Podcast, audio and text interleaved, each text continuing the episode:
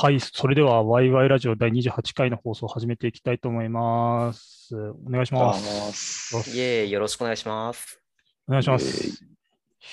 えー今日は3人で収録しているわけなんですが、昨日、いい感じにスピードアップコンテストを略してイスコンにこの3人のメンバーで出てきました。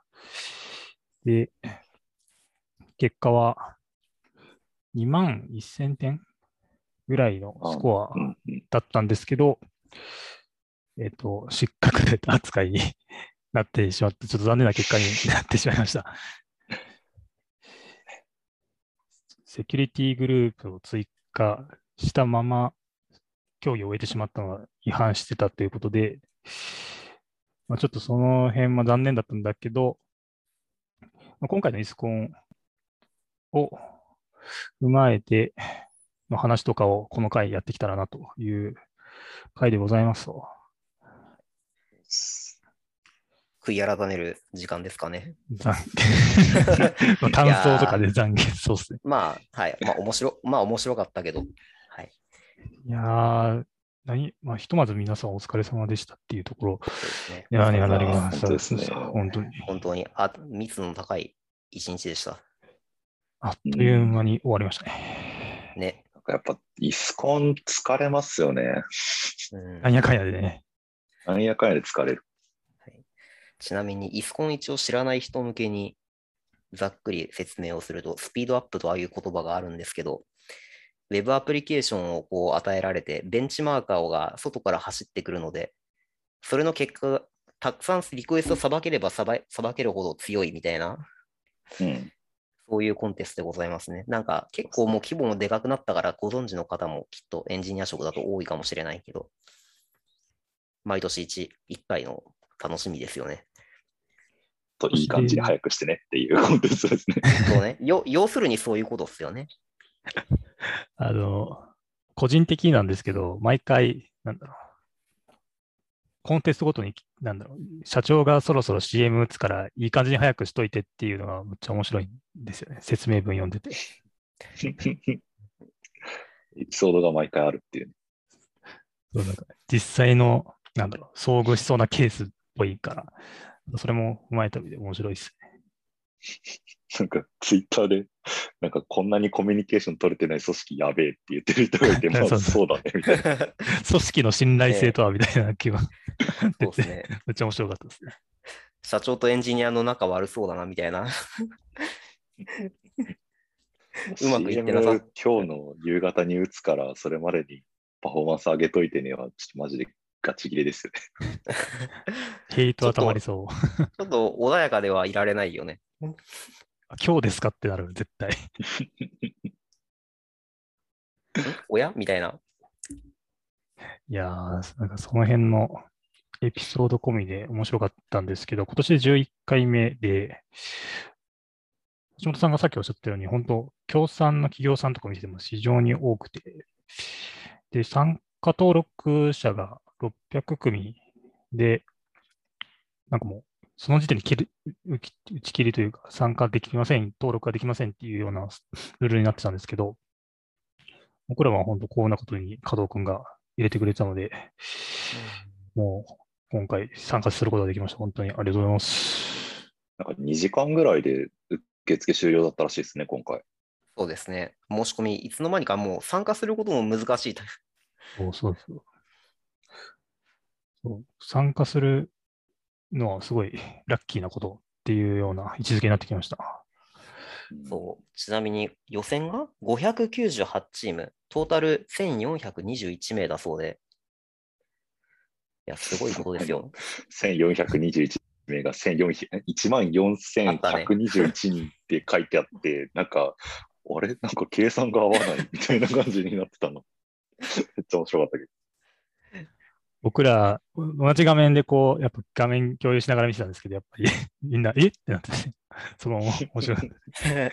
奥でみたいそうね、オープニングのあれがありましたね、トークが。そうだ今年も、今年がオンライン開催ってこともあって、ライブ配信でこう、問題の概要とかを教えてくれてたんですけど、その時のオープニングの挨拶で今年の参加者を発表してくれたんですが、その時に、表示は1万人台で出てるけど、進行の人はちゃんと正確な数字でおっしゃってて、そこのギャップが面白かったですね。それめっちゃつぶやいて。どういうこと？オンラインならでは感がありますね。こうなんか一体感があった。で、そんなイスコンに我々参加してきたわけですが、それぞれね、なんかか簡単な、どんなチームで参加してたかの話もしておきますか。えっ、と、ざっくり言うと、アプリケーション系の回収とか、アプリケーションをいい感じに早くしてくれる担当を橋本さんとか加藤くんが主にやってくれて、で、自分は何もアプリケーションは ちょっと回収は手つけられなかったので、インアプリケーションに関わるインフラ周りとか、AWS リソース準備したりとか、なんかその辺もうちょろちょろやってらしてもらって、もうほぼお二人におんぶに抱っこみたいな感じでした。本当面白いわけない。気持ちになって。なんですが、まあでも結果、我々、大体あんまり仕事した、できたかと言われると微妙ですけどね。なかな最後まかでスコア上がんなかったから。最初、あの、競技参加者にさ初期の実装で展開されるのは Go 言語で実装されたアプリが展開されるんですけど、その、じそこから参加者が得意な言語に切り替えて、アプリケーションをいい感じにスピードアップしていくんですが、僕らは Python で、はいえー実装を変えて挑んだもん、挑んでいったんですけど、初期スコアからなかなかスコアが上がらず、インフラもアプリも手を入れたものの、なかなか苦しい時間が多かったですね。そうですね。うんうん。本当に。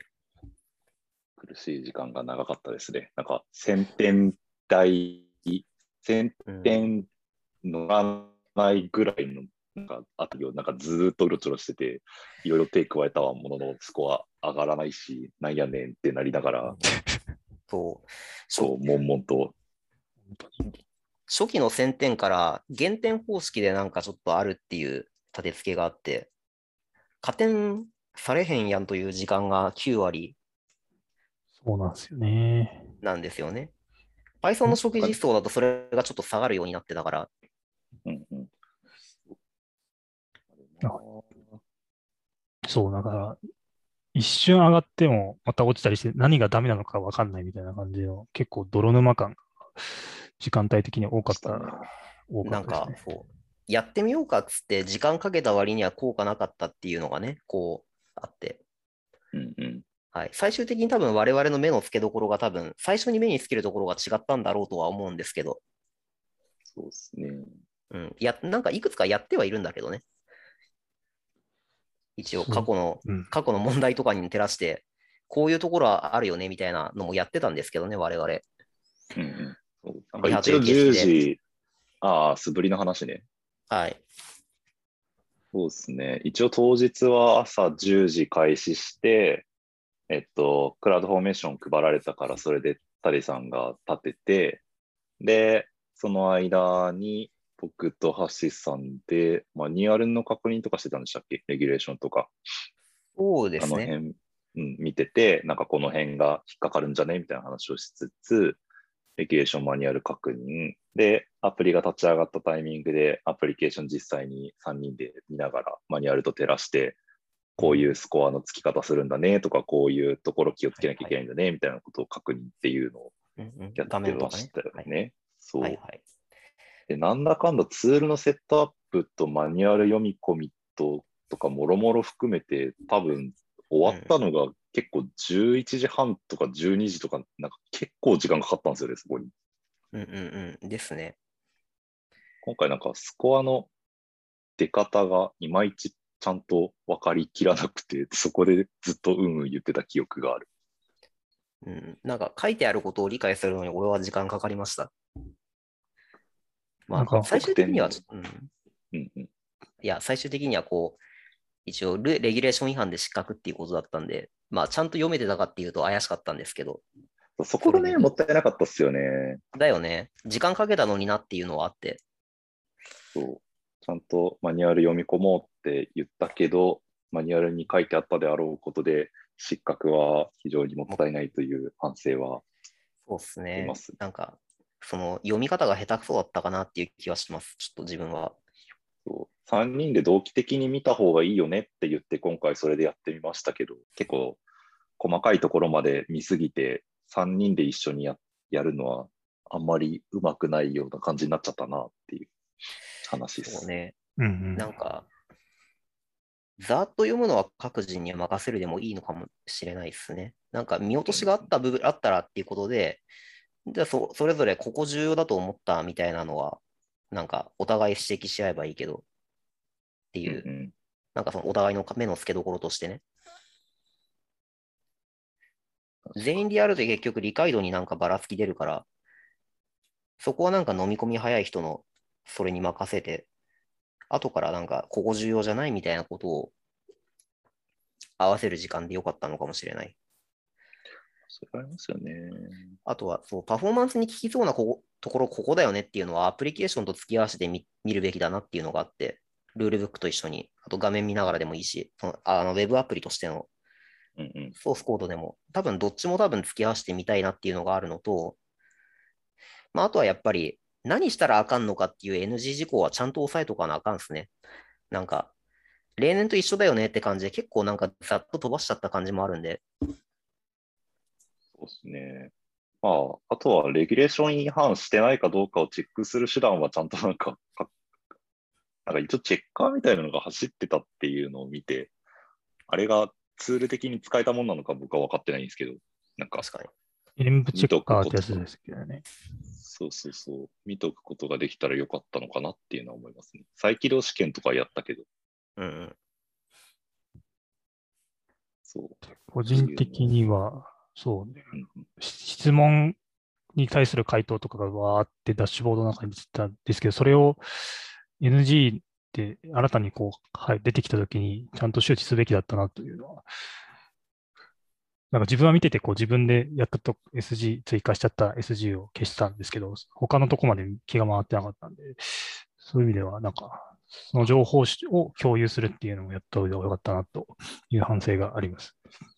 あれですか、ポータル上で他の参加者が出してた質問あ、そうそうとそうそう。の回答の中にセキュリティグループ追加しちゃダメみたいな話があったってことですか？あった。そこで見たのか。なんか僕も見た記憶はあったんですよね。そこで見て、あ、やべえと思って消したんで。なるほど。ああ。なるほどね。か。はいはいはい。そこが共有できてれば防げた部分ではありましたね。だからなんか最後のチェックとして残ってないよねみたいなチェックとかすべきだったかもしれないなっていうのが、確かに確かに。それはありますね。うん、そう、なんかちょっとその辺のマニュアル確認とか動作チェックとかも結構反省点はいろいろあるなって感じではありますね。なんかどうなんですかね、アプリ見るタイミングで API コールの部分までちゃんと見る必要があったのかは、少なくとも同期で見るときにおいては、若干微妙なとこだなっていう気もしている。なんか全体的な使用把握の時間っていう感じはしますよね。最初の確認って。その細かい、細かいエンドポイントの挙動であるとかっていうのは、まあ、た見れたらいいんだろうけど、時間かかるのであれば、それはもうここで後で手つけるタイミングで見るっていう。で、いい気もするんだよなうん。まあ難しいですね。ソースコードとかがっぷりの画面とか見てたら、なんかちょっと俺はそういうの気になっちゃったりしてたんで、うんうんうん。多分見たら気になっちゃう気がする。えーなんか、まあそこまで見るのも大事ではあるんですけどね。うん、でもまあ、準備に1時間半とか2時間かけるチームって他にも、確か上位勢のブログでなんかいたんですよね。うん。だからなんか、決めの話であって、そこでちゃんと切ろうね、そこで見れるようにし終わろうねっていうのが、なんかまあ、なんだろう。チームの中でそれが話し合えてればいいのかなという気もしつつ、うんうんうん。なんかい1.5時間という時間が多いのか少ないのかっていうのは結局チームの段取りなの段取りなのかなという気が、気もしてて。それはそうですね。だから結局、そこでちゃんとみんなの中で、その必要な共通認識が出来上がって、問題解決にとってそれが有用であるんだったらやるべきだし、はいはい。そうなってなかったんだったら、もっとうまい方法を考えるべきだったっていう、まあそういう話ですよね。うんうん。そうっすね。感では測れん。うん、そう。まあ、個人的にはもうちょっとやっぱりきっちりアプリをなんかベンチマーク走らせた上で眺めるっていう時間が欲しかったかなっていうのはあったかな。うん確かにね。なんか全体の。セットアップ前に結構見てたので、うんうん。でツール群のセットアップ前の確認に関しては、まあ、個人的にはどういうアプリケーションなのか、インターフェースだけパッて見て、こんなもんだねっていう確認程度でよかったのかなっていう気がして、で、実際どういう API 呼ばれてて何が遅そうみたいな話は、なんか計測用のツール群とかを入れた後に、各人ないしは3人で集まってやるっていう方が良かったかもですね。そうかもしれないですね。なんか自分としてはまあデータのやってくるラインとクエリかかってくるラインっていうのが結構アプリ的に異なってたので文脈というか。うん。なので、その辺のなんか流れというかっていうのが、なんか何？エンド ?API で見た時の相互関係みたいなうん。ものがざっくり説明できるっていうのが、その頭の2時間とかでできればいいのかなっていう、うんうんうん。そんな感じですね。細かい仕様云々ではなく。そうですね。やっぱ背景把握と分析をちゃんと切り分ける必要があるっていう、うんそうですねとこ。ろかもしれない。今の話、まとめると。それはなんかあって、ちょっと、なんだろうな。まあ自分としては競技終わった後になんか、あ、ここじゃんっていうのが1、2個あったので、うん。うん、なんかでもそれっていうのは、ちゃんと全体を一度舐めるみたいなことを、そのアプリの UI とかソースコードも含めて、舐めた上で出てきた話だったから、これ最初じゃんっていうのは、ちょっと強く反省してますね。それは分析を最初にちゃんとやるべきだったっていう話？あーというよりは、なんかアプリの挙動とかを見た上で、実際にそのサーバーサイドの方も、全体を通して、なんかネックになりそうなとこに、全体から当たりをつけるっていうのが、なんつったらいいんでしょうね。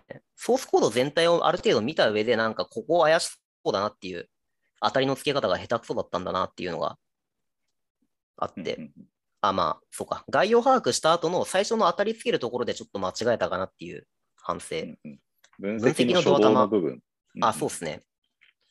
ていうことねなんか、はい、ニューレリックとか使って計測はしてましたけど、それだけじゃなくて、まあ実際にソースコードを眺めてみて、こことこことここ怪しそうだなみたいな話ってうん、多分その、いわゆるドキュメントのアプリケーションのマニュアルみたいなとこを見ても、ある程度予想はついたかなという気がしてて。うん、そのネックになりそうな箇所があるとしたら、この辺、この辺、この辺だなとか、まあ、あとはよくあるところとして、N プラ1発生してないかなっていうのを一番最初に見るとか、うんうん。とか、そういう最初にやることっていうのが少し自分の中では未熟だったと。いう気が。まあ、その最初のドア玉のなんか概要の話とか、分析に入る前の話も下手くそだったなとは思うんですけど、全員で確認作業した後の初動、それぞれ何したかって覚えてます？あんま覚えてないんですよね。とりあえずなんかサイトが見えるよね、確認をして、うん。今回3台のインスタンス、あサーバーが立ったのか3台分確か確認して、初期走行走らせるかっつって、走らせて、だと思います。でその後、その次それぞれ何したっけ？ああ、えっそのと、多田と加藤くんが多分ツール系をやってて、ツール系。とあ、か、多分、えっと、セットアップとかもろもろ終わって、最初に初手初手。倒すべき相手としてみんな何してたっけっていう。うん。加藤君まず実際のゲットじゃなかったっけ？あのトップのゲットのトレンド見てなかったっけ？で、橋本さんがポストのなんか見てませんでしたっけどうだったかな確かその辺を見てて、ちょっと今必死必死に思い出してる？あ、でもベンチマークの異臭とか見ればいいんじゃないですか。ああ、確かに。そこに記録してたか。あでもなんか結構ここでパッて僕自身思い出せないこと自体が結構そうですね。あの問題を端的に表してるような感じもしてて、はい。同意です。なんか最初に倒すものって多分一番は大きいボトルネックの部分、なんかそれがパッて思い出せないんだよなって思った時に、そうちゃん。とボトルネックの特定とか最初にやることが決まってるっていう状態じゃなかったんだなっていうのをすごい思った。なんか。問題解決のプロセスになってないっすよね。その、なんとなく動くみたいな。行き当たりばったり感はある。自分はまあその感じが強くあるんで、その、あんまりちゃんと思い出せないっていうところが、あ、行動の意図とか、なので、その辺はあるかな。ああ、でも、あ、でも最初になんかやろうとしてたことは、なんかクエリで明らかになんかおかしいところがあって、あとなんかインデックス聞かせられそうな部分あるよねって話があったから、その辺は多田さんと会話してたと思います。その辺はやりました。DB を分割して、はいいや、その辺やった気がする。いっちゃん最初に複合インデックス貼るっていうのはなんかやった気がする。うんただまあ効果なかったから、あんまり印象には残ってないけど。そうなんですよね。多分それがあれなんですよね。あの、長い停滞期の後に聞いてるんですよね。そうですね。大実装に戻した。そう。我々は最終的にその Python 諦めて、あそなんかもう無理だわ。ちょっと Go に変えてみようっていう。ね そう完全なる気まぐれで、なぜかスコアが爆上がりするという。あれはね、提案した僕もね、クソワロタってなってましたね。いやねー、スコア見てると、マジビビりました。その複雑な感情でしたね。そう、あの、まあちょっと細かい何やったか論は多分ブログに書き起こすときに思い出した方がいいかなって気もするんで、置いといて、まあ、まあみんなでね確認作業した後に、それぞれインデックスあったり、まあアプリの回収したりとかいろいろ動いてたんですけど、ずーっともろもろやってても、ベンチが900点台、1000点たまに乗ったりで張り付いて全然上がっていかなくって、ですね。最初に合実装の時に初期ベンチ回した時が1700とかだったんですよね、確か。そうですよね。基準点から上がってて。そうそう。だから、なんかそろそろフィニッシュ30分前とかぐらいのタイミングになって、なんかもはや Python 実装諦めて合実装で、まあ少しでも高い得点でフィニッシュした方がいいんじゃねってなって、そうね。ベンチ型で。そうそうそう。今まで頑張ってアプリケーション回収してたのを放棄して合実装に切り替えたらなぜか2万点に行くっていう。そうですね。2万。その、嬉しいような俺たちの苦労は何だったというののか、あのね、アアプリの書き換えやってた身としてはすごい辛かったです。いや、そうですマジですす全然素直に喜べなかったから、あの時だって部屋で3人で全員が、はぁって言ってますもんね。もうね、なんでだよみたいな、ふざけんなよみたいな。なんかその疲れた、疲れたわか乾いた笑い声がこだまする部屋でしたね。なんか、結果的にはあれですよね、タデさんが貼ってくれてたインデックスと、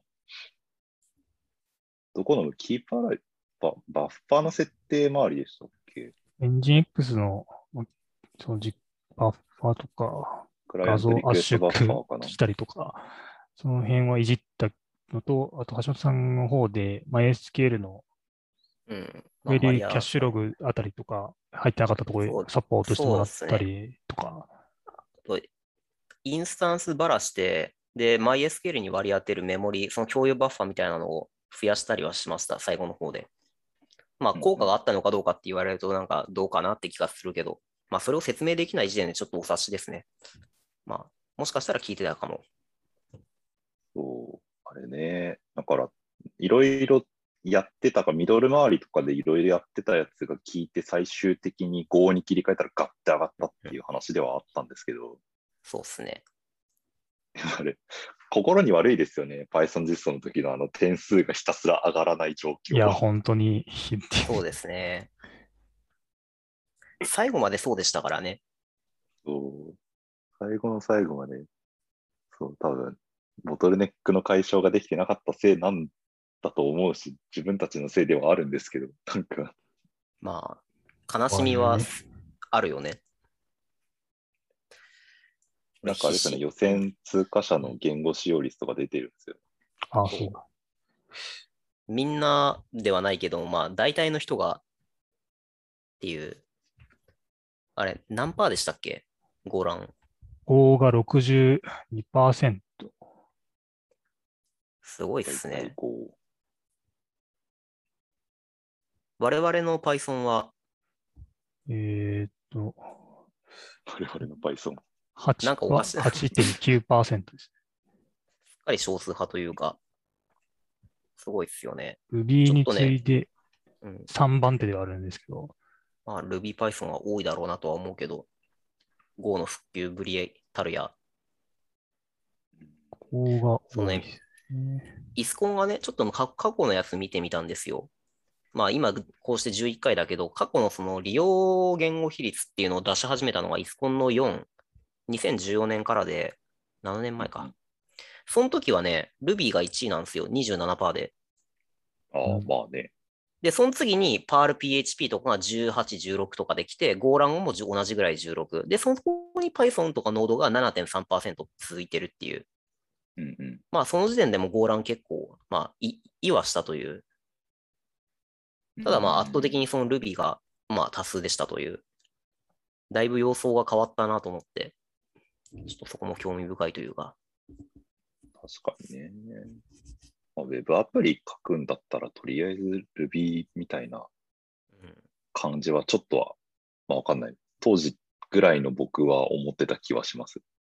まあ、でも多いっすよね、確かに。あまりにも Ruby on Rails が強いというか。そうそう多分そのせいだけ。うん。なんか、そ時代の移り変わりなんですかね。うね、今年ラストもね、何位でしたっけ？増えましたね。言語が。PHP よりも上なんですよね。へえ。1、2、3、4、5位ですね。PHP はこれは20組に対してラストが24組。で、予選突破したも人も2組ラスト実装で突破してる。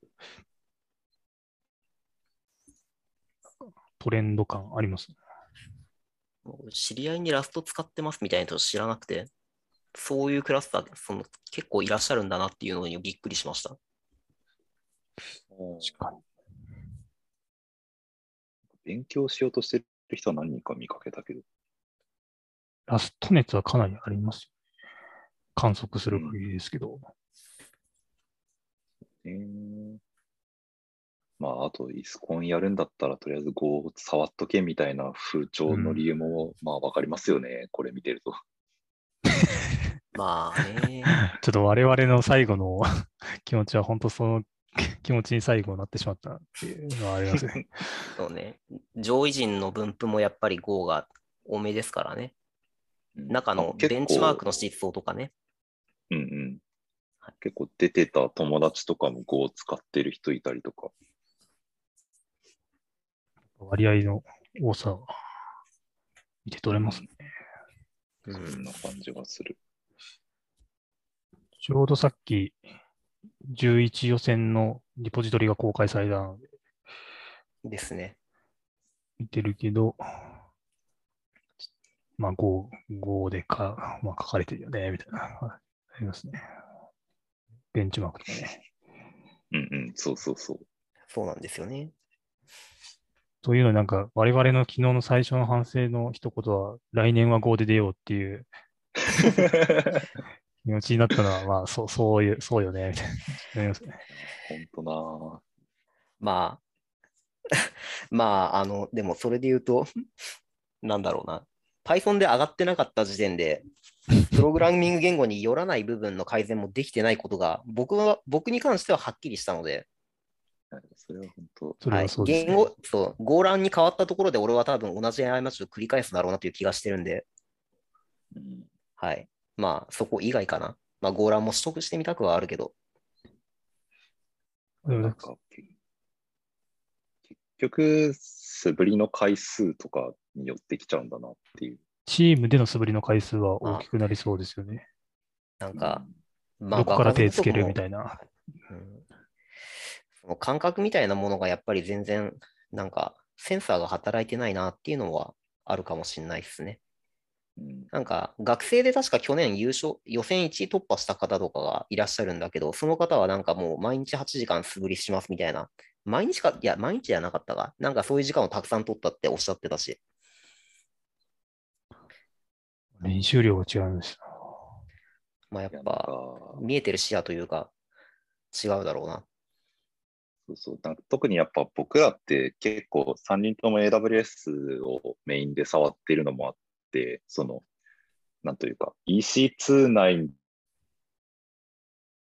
で動いているアプリケーション、まあサーバー内で動いているアプリケーションのパフォーマンスをちゃんと見て、チューニングしてみたいな機会って、まあ、そんなに多くないですよね、業務的にう。ん、そうっすね。あと、あの、リソースが足りなくなったら、スケールアウトすればいいじゃないとか、すぐ考えちゃうので、ラムダさん使ってればそんなの気にしないぜ、みたいな。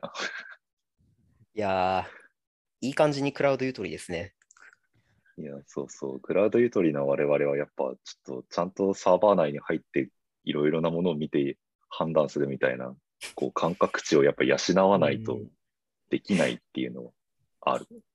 そうですね。EC2 入るの俺今回久しぶりだったですよ、本当に。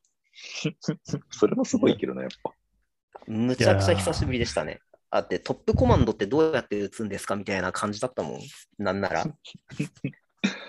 あの、はい。普段、普段ラム、ほぼラムダなんですよ。そういうコンピューターリソースというか、ちょっと全然わかんなくて。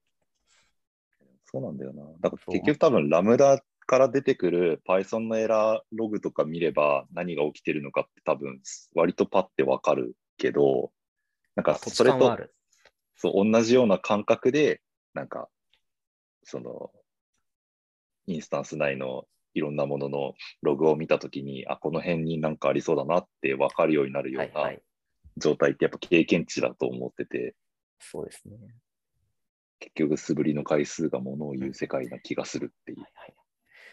はい。まあ、あとはデータベースレイヤーの知見がやっぱり少なすぎますね。なんか、知ってることが少ない。本当まあ、ミドルですよね。データベースもそうだし。まあ、そうっすね。なんかディ、ションと関わるミドルその HTTP のヘッダーの話とかちょいちょいなんか上位陣の会話で出てましたよね。あの辺の挙動とかも知らんし。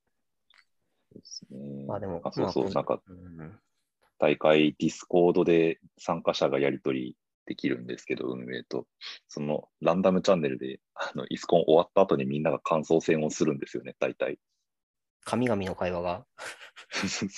マジレベル高いな。上 上位者の皆皆様がつぶやくあのお言葉を丁寧に拾い上げてあの自分を叩き潰していくっていう、あのあこれは知らなかった、これは分からなかったって思いながらこう勉強になるっていう気持ちとこう落ち込む気持ちを両方抱えるあの時間。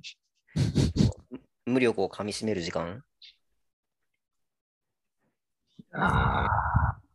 まあでも、あの、あの無力をかみしめる時間欲しさみたいなところもありますけどね、参加するのって。でもそういうのをそうだったんだ。噛み締めないとなんかこう退化していきそうな感じします。まあ、き危機感を持たせてくれる イベントということでね、捉えてる節はあるけど、いい加減競技としてちゃんと楽しみたいよっていう、その危機感を覚えるだけじゃなくて、それはそう。まあ、時間ももうそろそろって感じなので、ここは我々のこの最後の感想を述べてきたところで、他言い残してあることありますか？今年はコンテンツが凝ってましたね。なんかすごいそのがっつりした感じがすすごい本気の出し方をしたなと思いました。テーマソングがあるとかいう、ミュージックビデオもあるという、公式テーマソングの発表もあったし、えーどうしたって感じの、いや、面白かったけど、そうよ予選の動画制作からとか、なんかこう、力の入れ,、入れようがすごかったなっていうのは印象としてありますね。気合入っててよかったですね、あれ。だから、来年も開催してほしいなという気持ちで、ブログを書いて、はいその念を送りましょう。本当にね、来年も出なくてはいけない。ということで、来年まで、毎回自分は思ってるんですけど、来年までちゃんと力つけようなっていうのをやっていくち日々にまたしていきましょうという感じで。はい。えー、加藤君も大丈夫ですか？頑張りましょう。じゃあ、頑張ろう以。上、イスコン振り返り会は終わりにして 28回を締めていきたいと思います。はーいじゃあ、ありがとうございました。ありがとうございました。ございました。